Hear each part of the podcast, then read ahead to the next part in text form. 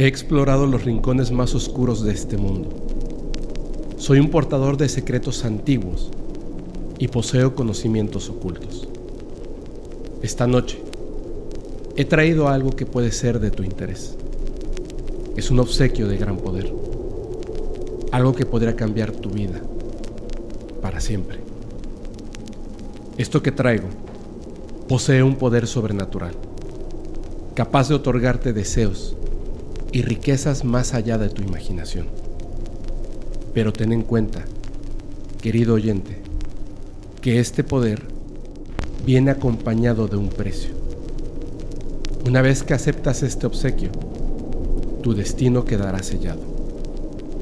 Te sumergirás en un abismo de oscuridad y desesperación, pero también obtendrás un poder inimaginable. La elección es tuya. Aceptarás este obsequio que te entrego ante la mirada del alquimista supremo.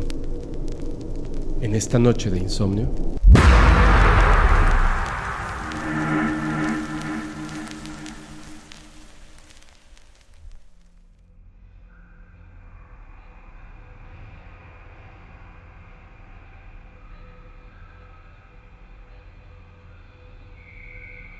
Debo contarte.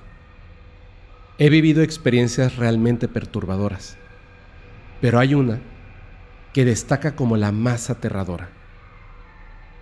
Antes de mi nacimiento, mi madre sufrió la trágica pérdida de su primer hijo, quien hubiera sido mi hermano mayor. Aunque sobrevivió al parto, este bebé solo vivió seis meses. Cada año, en el Día de Muertos, mi familia y yo visitamos tres cementerios. Primero, vamos al lugar donde reposan los familiares de mi madre. Luego, visitamos a los familiares de mi padre. Y por último, nos dirigimos al cementerio, donde descansa mi hermano. Hace unos años, en un día de muertos, nos preparábamos para la visita. Íbamos mi madre, mi padre, mi sobrino, hijo de mi hermana, y yo. En ese momento, mi sobrino tenía tan solo dos años de edad. Ahora tiene trece. Al llegar al cementerio, donde está mi hermano, seguimos nuestra rutina habitual. Limpiar la tumba, colocar flores, rezar. Cabe destacar que en este cementerio hay diferentes áreas para niños, adultos jóvenes y adultos mayores. Mientras mis padres y yo realizábamos nuestros rituales, notamos que mi sobrino se sentó en una de las tumbas del área infantil. Lo inquietante fue que hablaba en voz baja, mirando fijamente a su lado. Permaneció así durante un buen rato, hasta que de repente se levantó y comenzó a reír y correr alrededor de la tumba como si estuviera jugando con alguien invisible.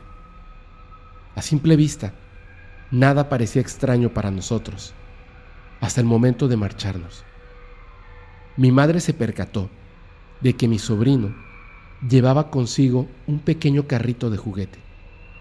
En el área infantil era común ver juguetes dejados como ofrendas. Mi madre le preguntó, ¿Dónde encontraste eso? Mi sobrino respondió sin titubear. Me lo dieron. Mi madre se sorprendió y confundida insistió. No, pero ¿dónde lo encontraste? ¿Dónde estaba ese carrito? Mi sobrino, con una mirada seria, nuevamente respondió. Me lo dieron. Mi madre, con voz temblorosa, indagó más. Pero, ¿quién te lo dio? Mi sobrino, señalando con su dedo hacia la tumba donde jugaba, pronunció lentamente. Me lo dio el niño que está ahí. Un escalofrío recorrió mi cuerpo y el de mi madre. Estábamos petrificadas, sin saber cómo responder o reaccionar. Finalmente, mi madre con voz temblorosa le dijo a mi sobrino, Hijo, devuélvelo. No podemos tomar nada de aquí. El carrito le pertenece a él. Por favor, devuélvelo. Mi sobrino obedeció a mi mamá y al momento de poner el carrito en la tumba, donde había estado jugando, con la mirada fija en alguien a quien nosotros claramente no veíamos, dijo, Ten, es tuyo.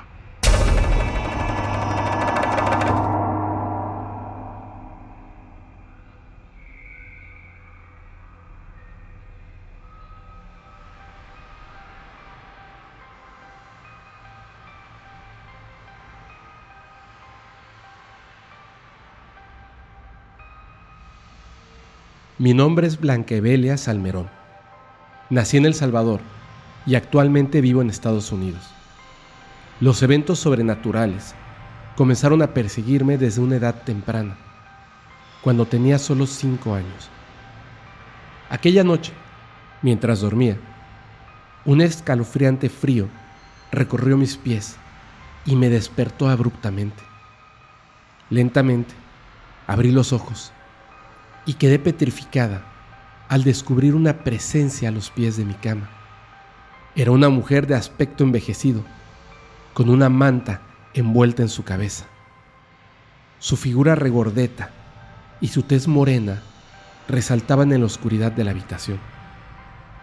Con manos temblorosas, la misteriosa visitante acariciaba mis pies, mientras me sonreía con una mueca. No me causaba daño físico, pero sus labios se movían en silencio, como si estuviera recitando una antigua plegaria. Incapaz de comprender lo que sucedía, me cubrí el rostro y cerré los ojos con fuerza, tratando de alejar aquel escalofrío que me invadía. Repetí este acto desesperado en tres ocasiones esa misma noche, pero cada vez que abría los ojos, la mujer persistía. Sus dedos aún acariciando mis pies con una devoción inquietante. Cuando finalmente llegó el momento de su partida, la atmósfera se volvió opresiva. Agarró mi pie derecho con fuerza, dejando claro que no quería marcharse. Desde aquel encuentro, mis noches se volvieron abrumadoras, convirtiéndose en un campo de batalla constante contra seres terroríficos que me visitaron en momentos impredecibles.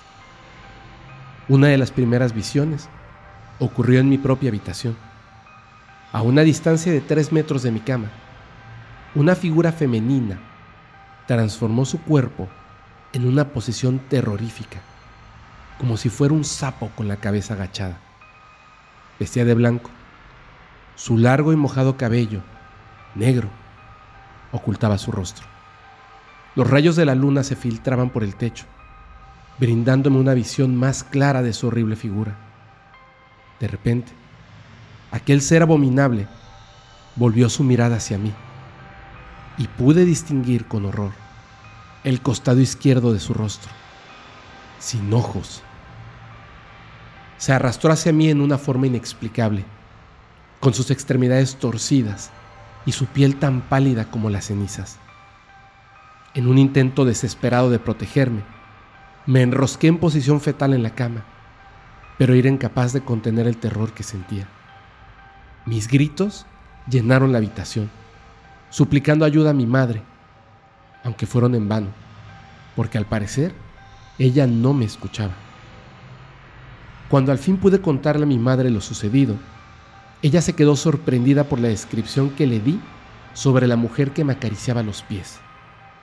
Ella sacó una fotografía del baúl y me preguntó si era la misma mujer de tez morena. La sorpresa fue que esa mujer resultó ser mi bisabuela y había venido a entregarme dos herencias. La primera, la evidencia. La segunda, una maldición de siete generaciones.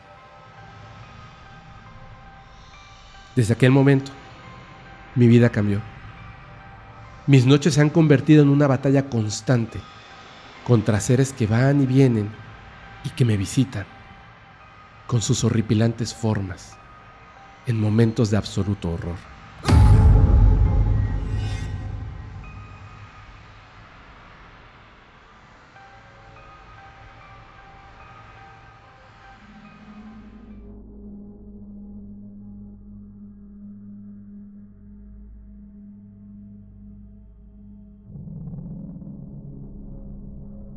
El año antepasado, aproximadamente en el mes de septiembre, mis amigas y yo fuimos al negocio de una amiga en común llamada Viri. Ella tiene un local amplio donde venden alitas. Era un sábado normal. Esa tarde nos encontramos Andrea, Fernanda, Nayeli y yo, Nancy. Viri amablemente nos asignó una mesa donde pasaríamos la tarde. Nos sentamos y comenzamos a platicar sin prestarle atención a un amplio espejo que estaba colocado a lo largo de la pared junto a nosotras. No lo sabíamos en ese momento, pero en ese espejo se reflejaría algo muy asombroso y que es la razón de este relato. Nayeli y yo quedamos una al lado de la otra y en algún momento de la plática sentí escalofríos en mis brazos, especialmente en el brazo derecho. Por eso, volteé a ver a mi amiga Nayeli y le pregunté si estaba bien. Al notar la ojerosa, también le pregunté si estaba durmiendo bien. Mi amiga me contestó que se sentía bien y que solo a veces tenía problemas para dormir y descansar. Me dijo que eso se debía al tiempo que pasaba despierta, mirando cosas en el celular. Sin embargo, yo seguía teniendo escalofríos y tuve la impresión de que se debían a una presencia o vibra que era muy extraña alrededor de Nayeli. Poco tiempo después, nuestra amiga Viri se acercó a nuestra mesa para preguntarnos qué nos apetecía comer, al mismo tiempo que nos entregaba las cartas con el menú.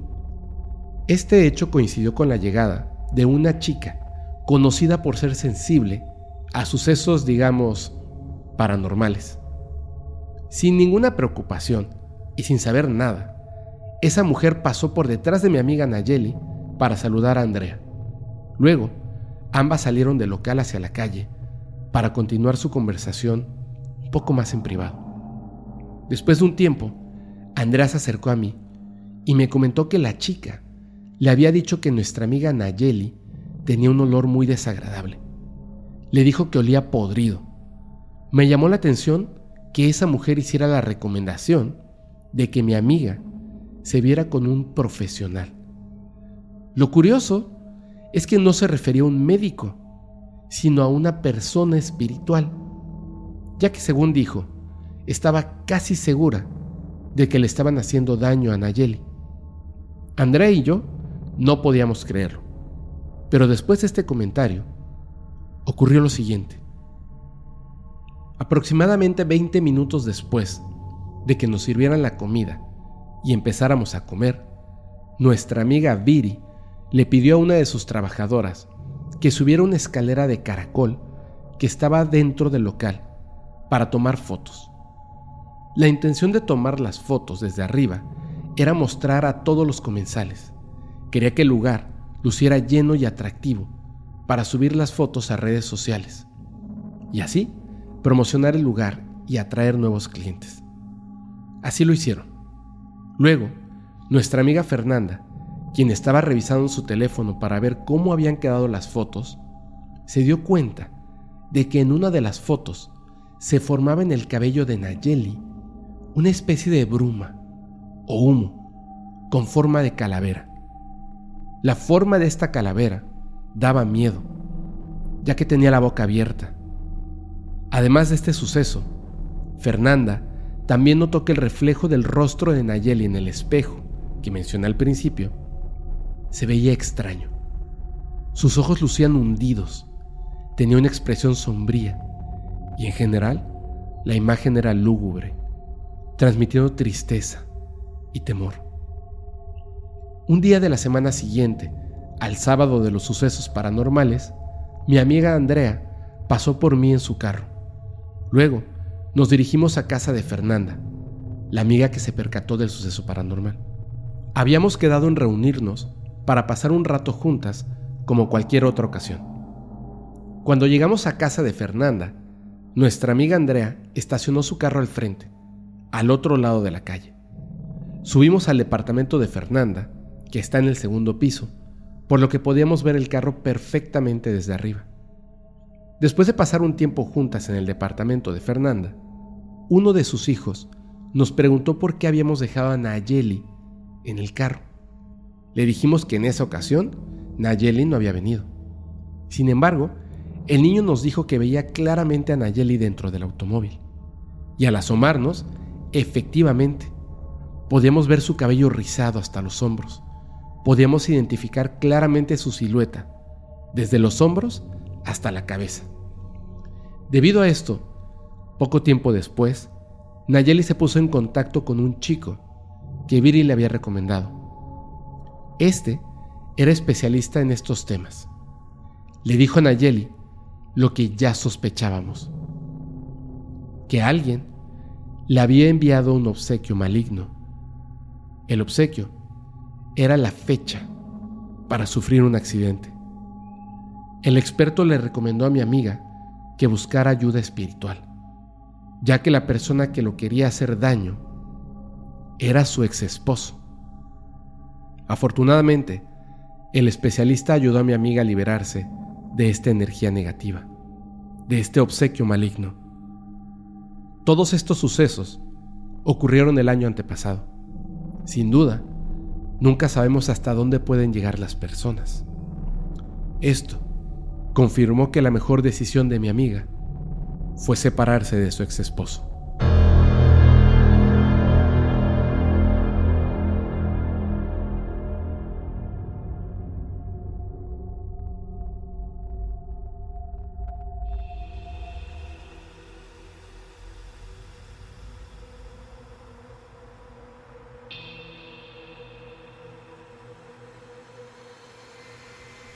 A los ocho años, una tía me regaló de cumpleaños una muñeca, de esas típicas de porcelana. Era mi muñeca favorita, hasta el punto de tenerla de adorno al lado de mi cama. Pasaron los años, me mudé de casa en casa y siempre llevé la muñeca conmigo. Llegamos a una casa donde vivimos por muchos años. Esa casa tenía algo inexplicable algo que no se podía ignorar. Comenzaron a suceder cosas extrañas, fenómenos incomprensibles que desafiaban toda lógica.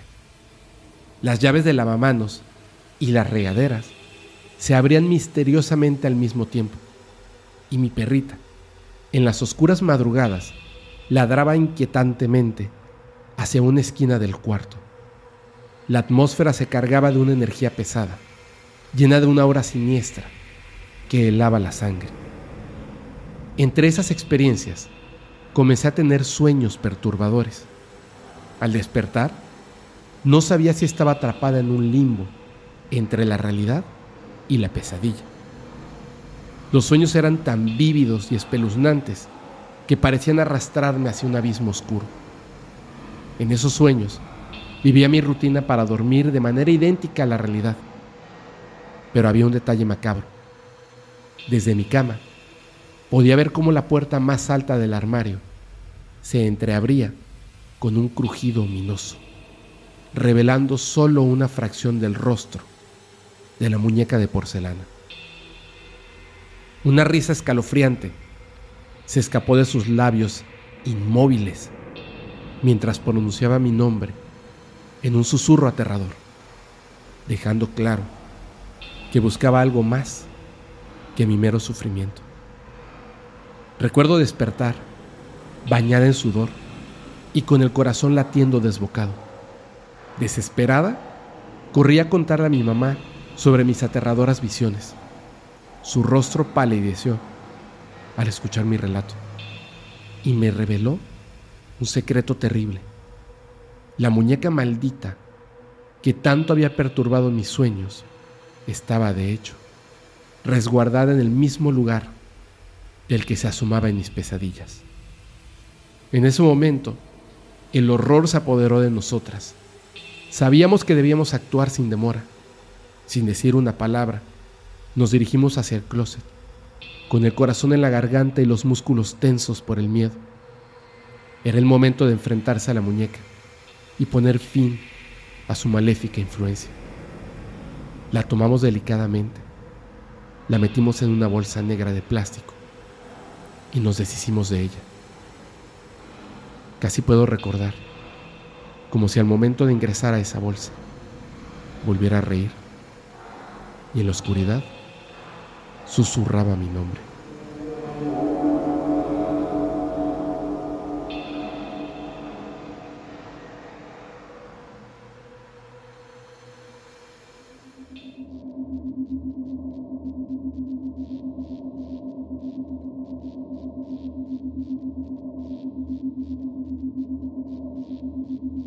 Hola, quiero contarte algo que ocurrió hace tiempo, alrededor del año 2009. En ese entonces, estaba casada y tenía dos hijos. Estábamos pasando por incontables problemas con mi esposo. Mis hijos y yo nos habíamos convertido al cristianismo y asistíamos a una iglesia donde nos visitaba un matrimonio para leer la Biblia y ayudarnos a encontrar soluciones a nuestros problemas a través de la fe en Dios. En ese momento, mi esposo asistía esporádicamente a la iglesia y aún no había realizado la oración de fe, que consiste en aceptar a Jesucristo como único Señor y Salvador en voz alta. Un sábado, regresamos de un corto viaje a una ciudad vecina y habíamos quedado en encontrarnos con el matrimonio para platicar a las 6 o 7 de la tarde. Ellos se comunicaron conmigo para confirmar la visita. Eran amigos de mucho tiempo, compañeros de trabajo, él médico y ella enfermera. Mi esposo se disponía a darse un baño cuando llamaron y dijeron que ya estaban por llegar. Aunque no parecía tener muchas ganas de recibirlos, se arregló un poco y después de un rato llegaron con sus hijas quienes eran de la misma edad que mis hijos. Todo comenzó con una cena. Pedimos pizza, pusimos una película para entretener a los niños, y mientras tomábamos café, el esposo del matrimonio, quien era médico, empezó a hablar. Amigos, el motivo de nuestra visita es darles la buena nueva del Evangelio. Cristo nació, vivió, murió por nosotros fue perdón de nuestros pecados, resucitó y vive y reina con Dios, Padre Todopoderoso, etcétera, etcétera. Por lo tanto, Doc, refiriéndose a mi ex esposo, te invitamos a recibir a Jesús en tu corazón, repitiendo estas sencillas palabras que mi esposa dirá y tú las repetirás. ¿Estás de acuerdo? Mi ex esposo Asintió con la cabeza. Estábamos sentados en la mesa del comedor y los niños se habían quedado dormidos en la sala, ya que era tarde, alrededor de las 10 de la noche. El doctor estaba sentado en la cabecera de una mesa rectangular con seis sillas.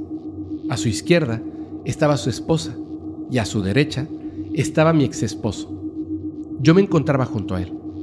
La mesa era de madera pesada con un cristal en medio. La esposa del doctor comenzó a decir la oración de fe, mientras veía que el doctor tenía su Biblia abierta y la cabeza un poco inclinada, mientras leía en voz baja. Mi ex esposo no repetía las palabras. Tenía los codos apoyados en la mesa y las manos entrelazadas. Al ver que no respondía, la esposa del doctor, que estaba frente a mi esposo, le preguntó, ¿No puedes hablar? Él negó con la cabeza, sin pronunciar ninguna palabra. Luego, ella me dijo, tómalo del brazo y repite tú en su nombre. Puse mi mano en su antebrazo derecho y comencé a repetir las palabras. En ese momento, la mesa y todos los cristales de la casa comenzaron a vibrar con tanta intensidad que parecía que se romperían. Busqué la mirada de mi ex esposo y vi que tenía los ojos completamente rojos, sin poder ver la parte blanca ni sus pupilas. Asustada, retiré mi brazo y quise levantarme de la silla, pero ella me hizo un gesto para que me quedara sentada y me tranquilizara. Luego, ella comenzó a decir otras oraciones, pidiendo a Dios que enviara ángeles para proteger la casa de cualquier ataque maligno. Su esposo seguía sentado, leyendo la Biblia. Poco a poco, la vibración de los cristales fue disminuyendo y mi ex esposo salió de ese trance y sus ojos volvieron a la normalidad. Como si estuviera inconsciente, preguntó qué estaba sucediendo. Ellos le preguntaron qué había sentido y él respondió que cuando ella comenzó a orar, empezó a escuchar un ruido fuerte, como de un bar, y dentro de ese ruido escuchó una voz que le decía, No es cierto, no es cierto, refiriéndose a la oración. Después, no escuchó nada más y se sintió como si no estuviera consciente. Después de hacer otra oración por él y por nosotros, se despidieron y se fueron a su casa con sus hijas. Poco tiempo después, ella me llamó para preguntarme cómo estábamos y si podía estar segura en casa. Le respondí que cuando le conté todo lo que había sucedido a él, dijo que no recordaba nada y que se sentía muy cansado.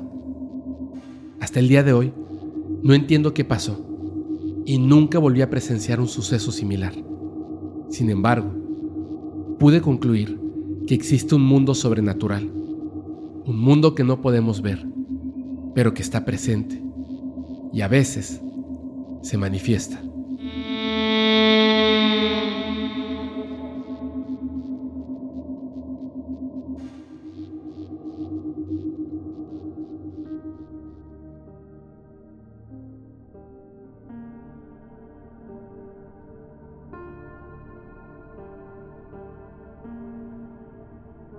Mi madre era una persona muy especial.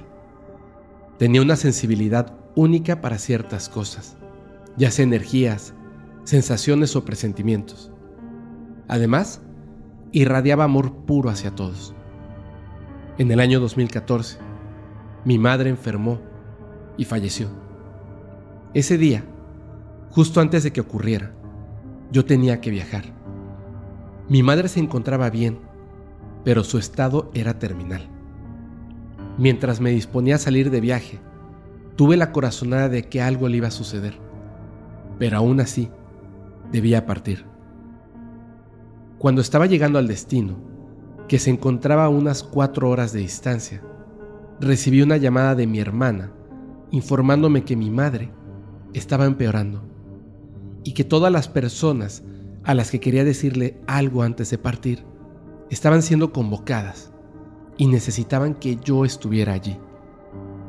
Entré en pánico, porque necesitaba regresar, pero no tenía cómo hacerlo, ya que habíamos viajado en autobús. Solo pude rogar y pedir que mi madre esperara hasta que yo regresara. Y así fue. Regresé y ella me esperó consciente. Pude hablar con ella y despedirme. Estuve a su lado todo el tiempo hasta que dio su último suspiro. Sentí el último latido de su corazón y le sostuve la mano. Vi cómo su luz se apagaba por completo. Falleció el 14 de febrero, el Día del Amor. Obviamente, no estábamos preparados para la muerte de nuestra madre, así que durante un tiempo le pedía que se comunicara conmigo. Le hablaba constantemente pensando que tal vez podría escucharme desde donde quiera que estuviera. Días después de su fallecimiento, recibí dos mensajes en mi celular, desde su número, preguntándome cómo estaba y pidiéndome que la llamara. Obviamente su celular se había quedado en su casa. Leí esos mensajes varias veces y llamé de inmediato. Mi padre contestó y le pregunté si él los había enviado. Mi padre es una persona mayor y no sabía cómo usar el celular, por lo que era imposible que los hubiera enviado. Además, me dijo que no había tocado el celular desde que mamá lo dejó allí. Ni siquiera sabía cómo apagarlo. Después de eso, mientras ordenaba papeles y buscaba fotos, encontré una carta de mi madre que me había dado cuando terminé mis estudios. La leí y las palabras parecían como si me las estuviera diciendo en ese preciso momento. Posteriormente, tuve un sueño completamente lúcido. Era el funeral de mi madre, en un lugar que parecía ser una montaña o un cerro, donde todo estaba lleno de luz. Estaba allí con mi hermana y mi sobrina, abrazadas, llorando tristemente, cuando mi madre apareció, descendiendo desde ese cerro. Estaba vestida con una túnica dorada brillante y tenía una gran sonrisa. Se acercó a nosotras y nos abrazó, consolándome mentalmente mientras me decía, no te preocupes, estoy bien. Pude sentir su calor, su felicidad, su tranquilidad. No quería que el sueño terminara. Al despertar, recordé cada detalle, como si ella realmente hubiera venido a decirme que estaba bien y que debía superar mi dolor, seguir adelante. Aún hablo con ella y la recuerdo, pero ahora lo hago con una sonrisa y felicidad, sabiendo que está bien donde quiera que esté. Siento su presencia y su amor todo el tiempo.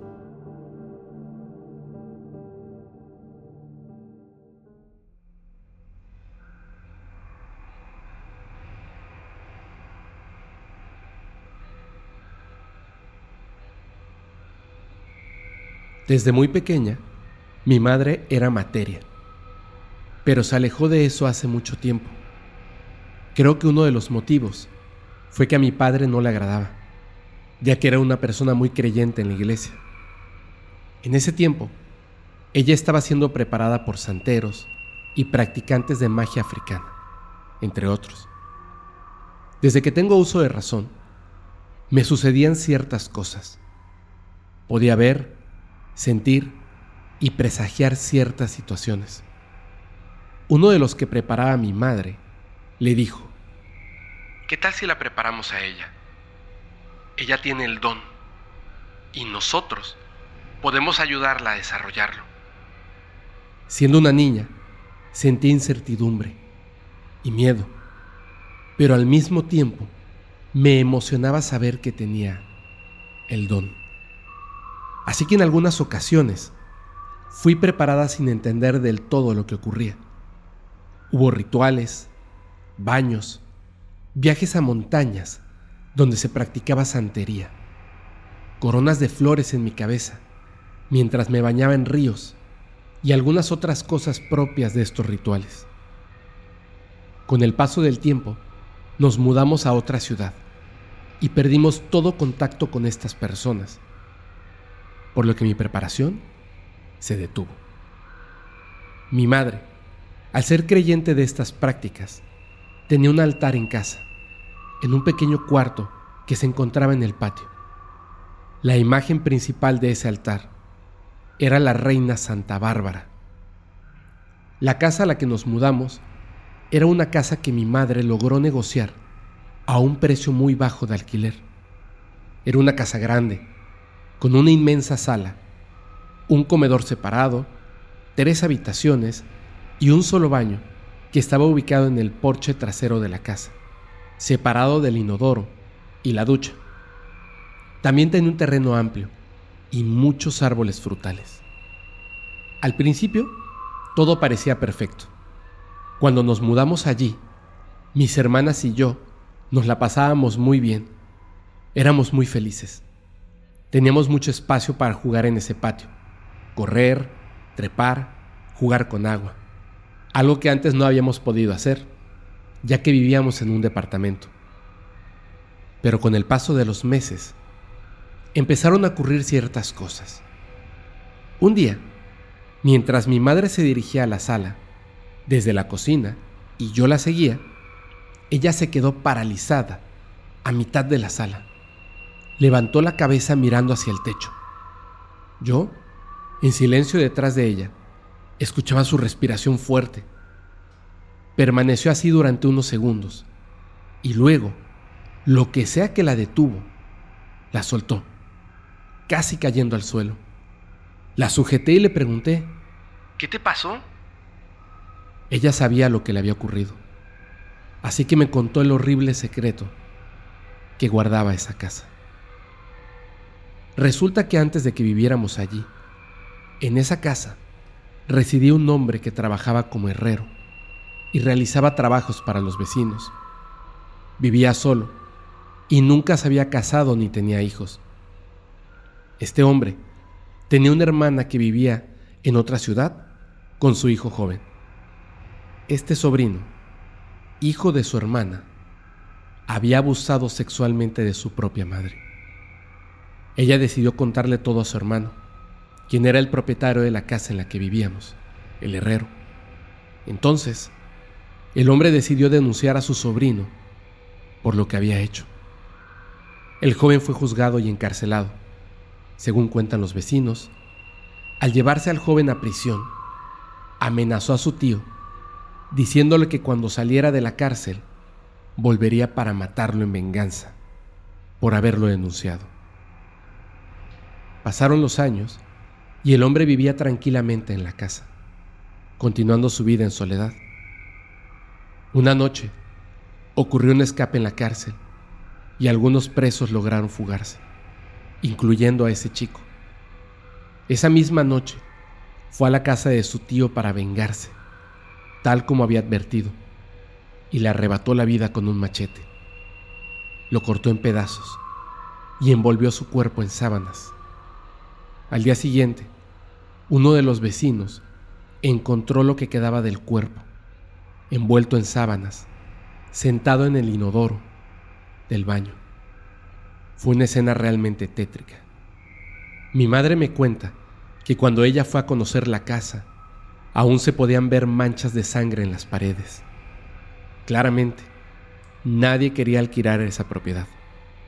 Y por esa razón, mi madre logró negociar un buen precio de alquiler. Ella mandó a pintar toda la casa le dio su toque personal y quedó como nueva. Lo que ella no sabía era lo que descubrimos después. Comenzaron a suceder cosas extrañas. Era difícil dormir de noche. Siempre tenía mucho miedo por alguna razón que desconocía. Mi hermana bebé lloraba mucho durante las noches. En la última habitación, la cual usábamos como depósito, mi padre había guardado sus herramientas de trabajo. Pero para mi hermana y para mí era horrible pasar por esa habitación debido a la vibra y la mala energía que emanaba. Un día fuimos a visitar a mi abuela, que vivía a una hora de distancia de nuestra casa. Pasamos todo el día con ella y regresamos por la noche, algo que solíamos hacer cada fin de semana. El día anterior mi hermana y yo habíamos estado jugando en el patio con nuestras muñecas y al día siguiente, al salir temprano hacia la casa de mi abuela, las dejamos olvidadas en el patio. Mis muñecas eran un tesoro para mí, así que las cuidaba mucho. Cuando llegamos de casa de mi abuela, fui directamente al patio a buscar las muñecas y llevarlas adentro. Cuando las recogí y entré a la casa, mi madre notó que tenía la mirada perdida y estaba muy pálida. Asustada me preguntó, ¿Qué te pasa? ¿Estás pálida? ¿Qué sucedió? Cuando finalmente logré hablar, le dije, fui al patio por las muñecas y estaban hasta el fondo. Mientras me agachaba junto al muro del vecino para recogerlas, vi algo sentado allí mirándome fijamente y sonriendo. Era oscuro, casi negro, con una cabeza de forma irregular y ojos de un rojo intenso.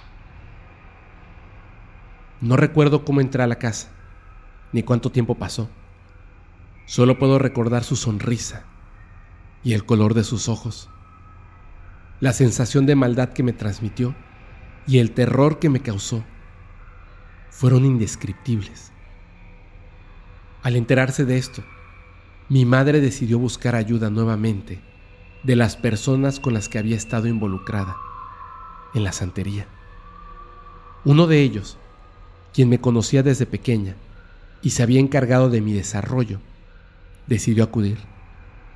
El día que llegó, lo primero que le dijo a mi madre fue, tienen que irse de aquí. Durante ese tiempo, habíamos pasado por un año en el que mi padre habría sufrido un infarto. Mi hermana había tenido hepatitis y estuvo hospitalizada. La bebé había sufrido una enfermedad estomacal que casi le cuesta la vida debido a la cantidad de peso que perdió. Y yo había tenido un grave caso de dengue que también requirió hospitalización. La única que se mantenía en pie e ilesa era mi madre. Después de algunos meses, salí nuevamente de noche, pero esta vez hacia el porche. Justo detrás había un árbol gigante, el más grande de todos. Mi madre solía poner una vela allí, pidiendo protección a las ánimas, pero solo la encendía los lunes. Esa noche vi la luz como siempre, pero no era lunes. Entré a la casa y le dije a mi madre, Mami, ¿encendiste una vela hoy para las ánimas? Ella me contestó, No. Le dije, Ven a ver, hay una vela encendida.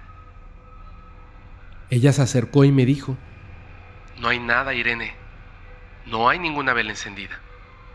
Sin embargo, yo podía ver claramente una vela encendida, una pequeña luz, justo en ese lugar. Al enterarse de esto, mi madre decidió llamar nuevamente a su guía santero en busca de ayuda. Él regresó a la casa y esta vez decidió quedarse esa noche para investigar detenidamente lo que ocurría ahí.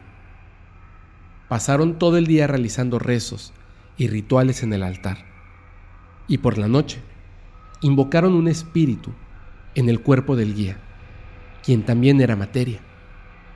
Este espíritu reveló que el dueño de la casa, a quien habían despojado de la vida, no era lo que aparentaba. Fingía llevar una vida humilde, pero en realidad era próspero y tenía dinero oculto del que nadie sabía. Además, el hombre no tenía hermana ni sobrino. Todo eso era una mentira. Resultó ser un reo que salió de la cárcel y el hombre fue elegido como su primer víctima. Por otro lado, el dueño de la propiedad había hecho pacto con seres malignos para obtener dinero. El dinero estaba enterrado justo en el lugar donde yo había visto esa noche una luz encendida. El espíritu explicó que la entidad maligna que custodiaba el tesoro quería que el dinero fuera nuestro pero para obtenerlo, debíamos dar algo a cambio. Un obsequio.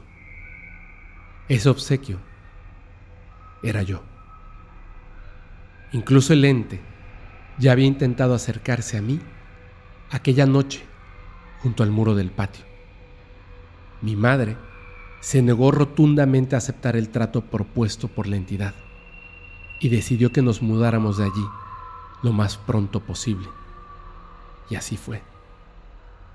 Después de nuestra partida, la casa fue completamente incendiada para acabar con la maldición que acechaba esa propiedad maldita.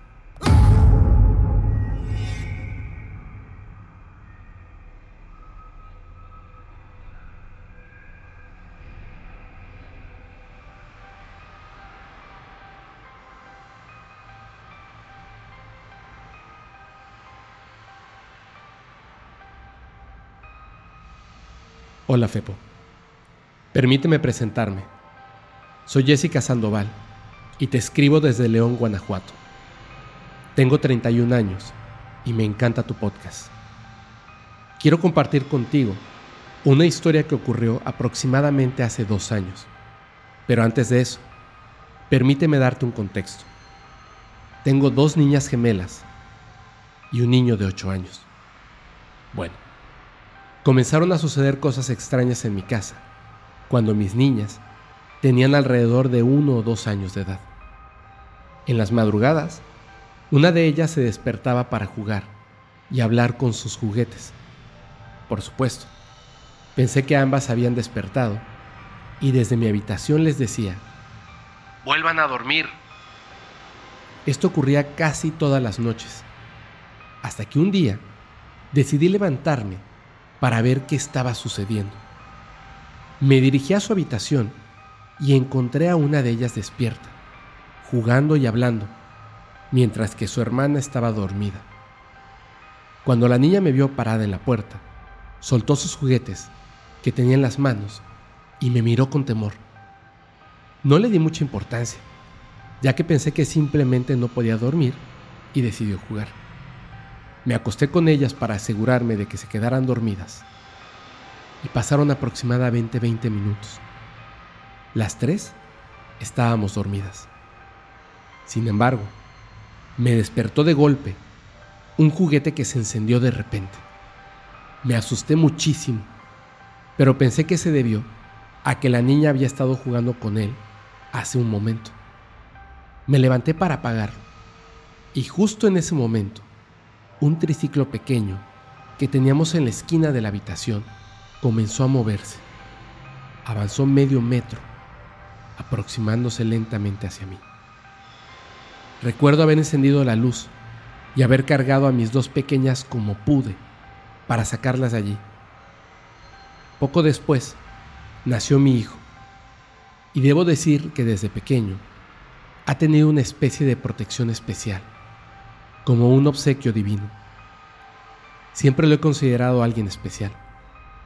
En una ocasión, estábamos todos durmiendo, mi esposo y yo en nuestra cama y mi hijo en su cuna, al lado de nosotros, ya que tenía alrededor de tres meses.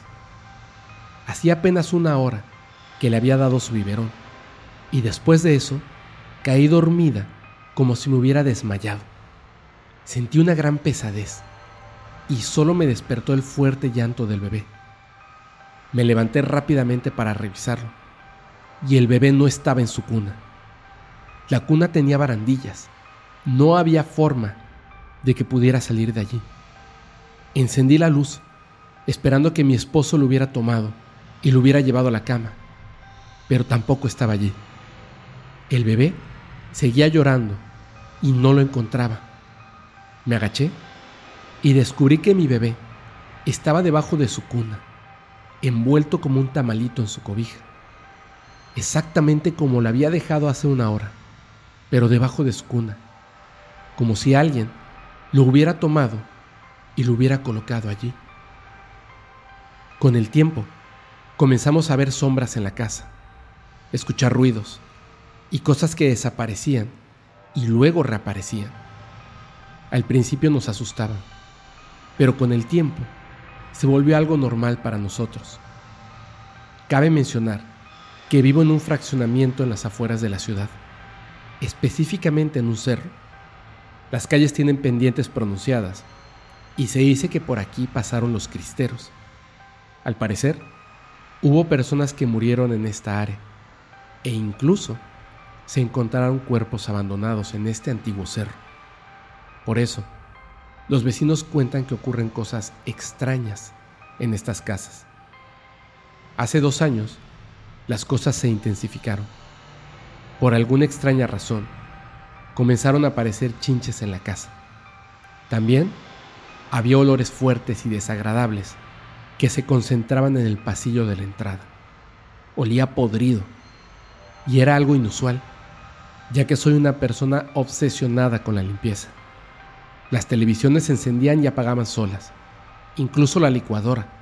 Y mi licuadora tiene botones gruesos y duros que hay que presionar con fuerza para hacer que ésta funcione. En medio de esta situación, un día se fue la luz alrededor de las 9 o 10 de la noche. Como no tenía velas, saqué las veladoras de los bautizos de mis tres hijos para alumbrar. Eran lo que se dice velas benditas. La luz regresó poco después y dejé las velas en una mesita en la cocina, pegadas a la pared, en la parte de atrás, por si volvía a haber un corte de luz. Al día siguiente, estaba limpiando la cocina y estaba completamente sola. Mis niños estaban en la escuela. De repente, escuché un fuerte golpe y las tres velas cayeron al suelo. Básicamente, era imposible que cayeran así. Primero, tendrían que haber sido tiradas de la mesa, rodar y caer al suelo.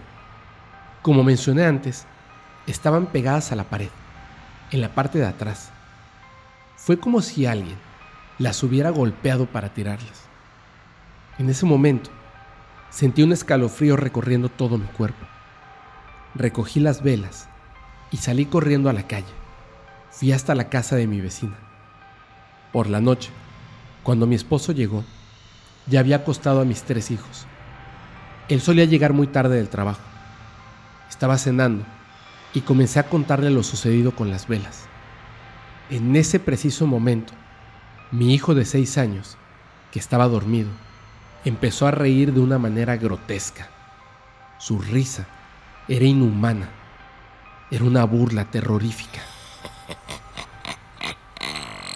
Mi esposo, tartamudeando un poco, con la voz temblorosa me dijo, ¿Se está burlando de ti? Y en ese momento volvió a escucharse la carcajada, fuerte, grave, grotesca, saliendo de la garganta de mi hijo. Era evidente que no era una risa infantil. Por supuesto, no era una risa juguetona, propia de un sueño. Esto me causó tanto terror que decidimos pedir ayuda y realizaron una serie de limpias para alejar lo que nos perturbaba. Hasta el día de hoy, por las noches, lo único que pido es no volver a escuchar a esa burla proveniente de la garganta de alguno de mis hijos.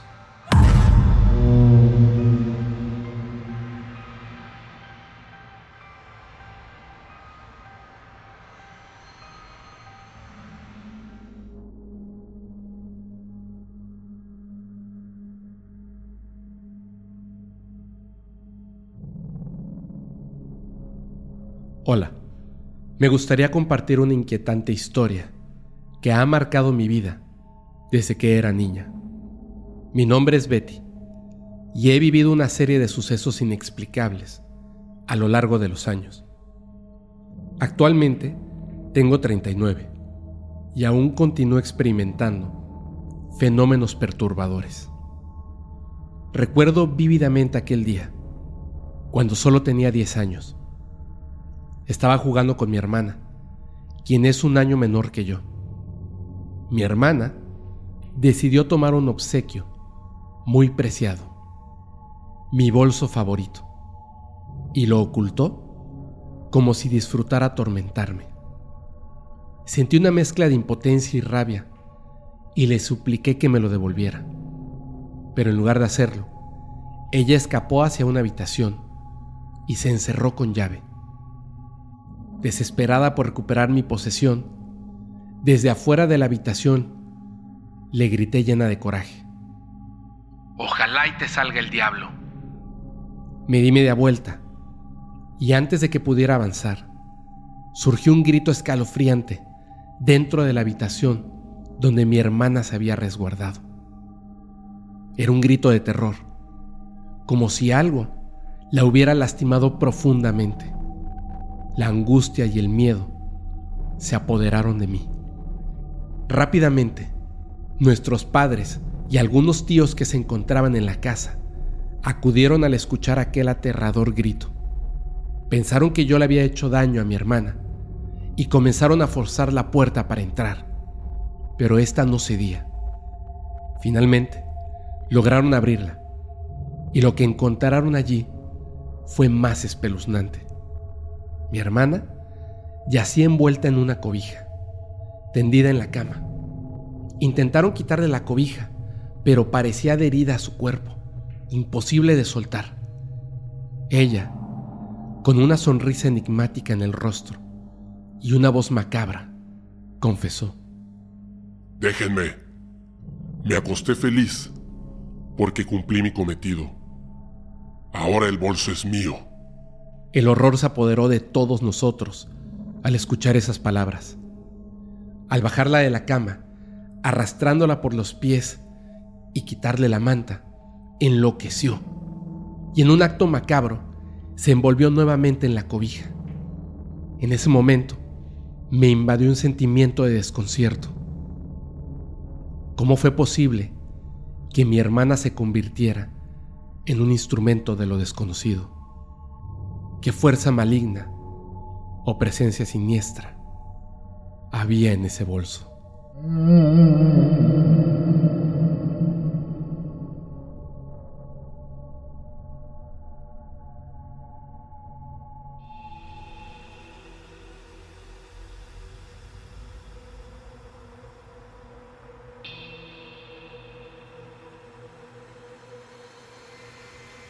experimenté un evento que recuerdo con claridad y que aún me estremece hasta el día de hoy. Era de noche, alrededor de las 8. Me encontraba agotada, después de un largo día de trabajo en la oficina. Decidí poner fin a mi jornada y dirigirme a casa. Sin pensar demasiado, salí a la calle y de manera inusual levanté la mano para detener un taxi sin verificar los detalles habituales. No anoté el número de placas, ni observé al conductor antes de subir.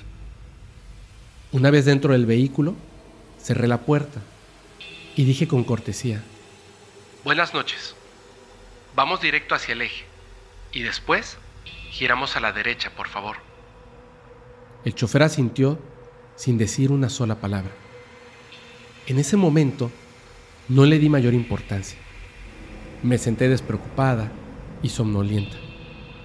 La música proveniente del estéreo del taxi comenzó a sonar. Era una melodía antigua que evocaba recuerdos de mis seres queridos fallecidos.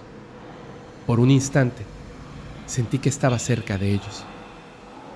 Mientras tarareaba la canción, mis ojos se desviaron hacia el respaldo del asiento del copiloto. Allí noté una imagen de Jesucristo. Sin embargo, algo estaba fuera de lugar. La imagen estaba rasgada en la parte del rostro, como si alguien le hubiera dado un arañazo. Me pregunté por qué el conductor tenía una imagen tan descuidada en su taxi. En medio de mis pensamientos, un escalofrío recorrió mi espalda.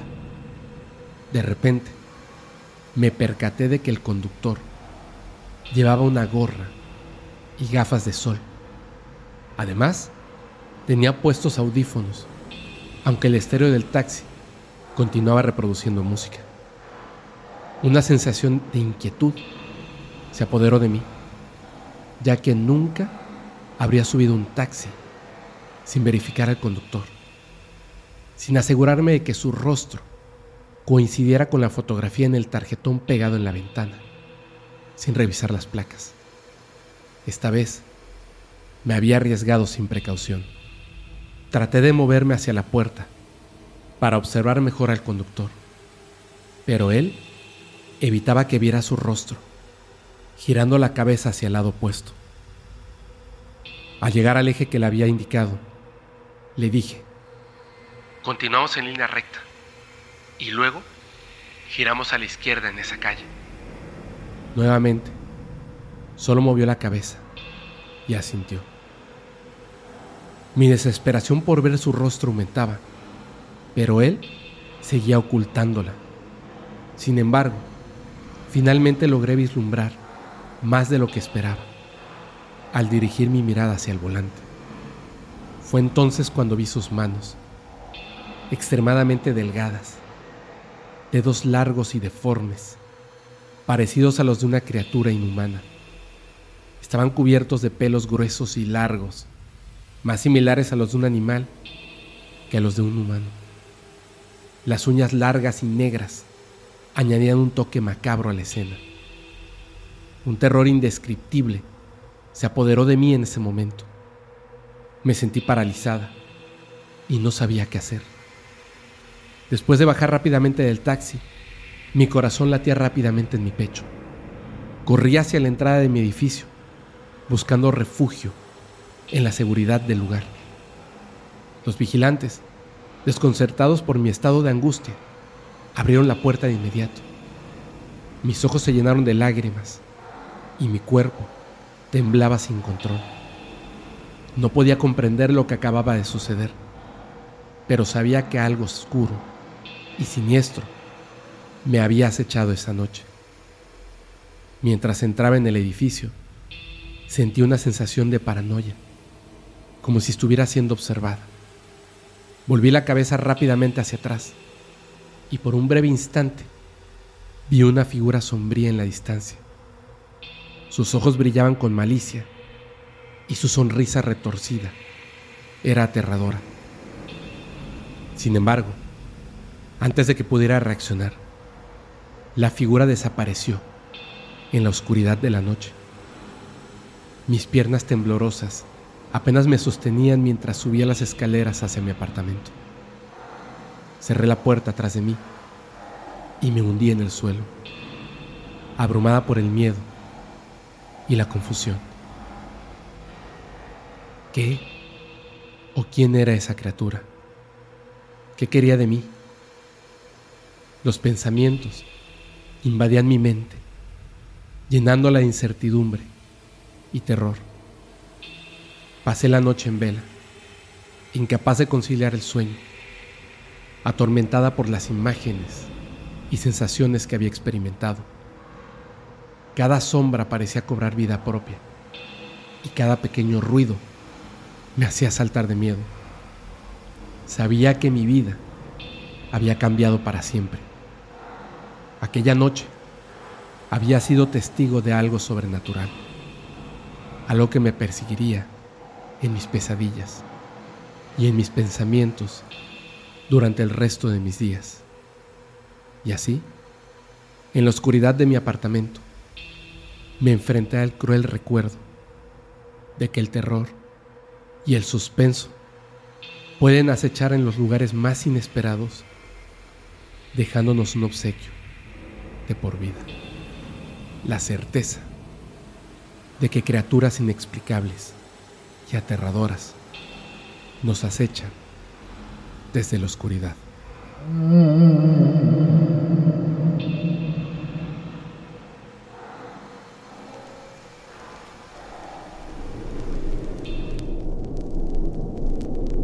Objetos del más allá, presentes de poder oculto, obsequios macabros.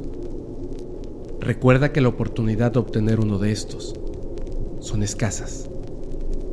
Algunos incautos tomarán una decisión valiente, que el destino los guíe en su nuevo camino. Pero recuerden, el poder siempre tiene un precio, un precio alto que deberán pagar. Yo soy tu amigo Fepo y espero que nunca, nunca tengas que vivir una experiencia como esta.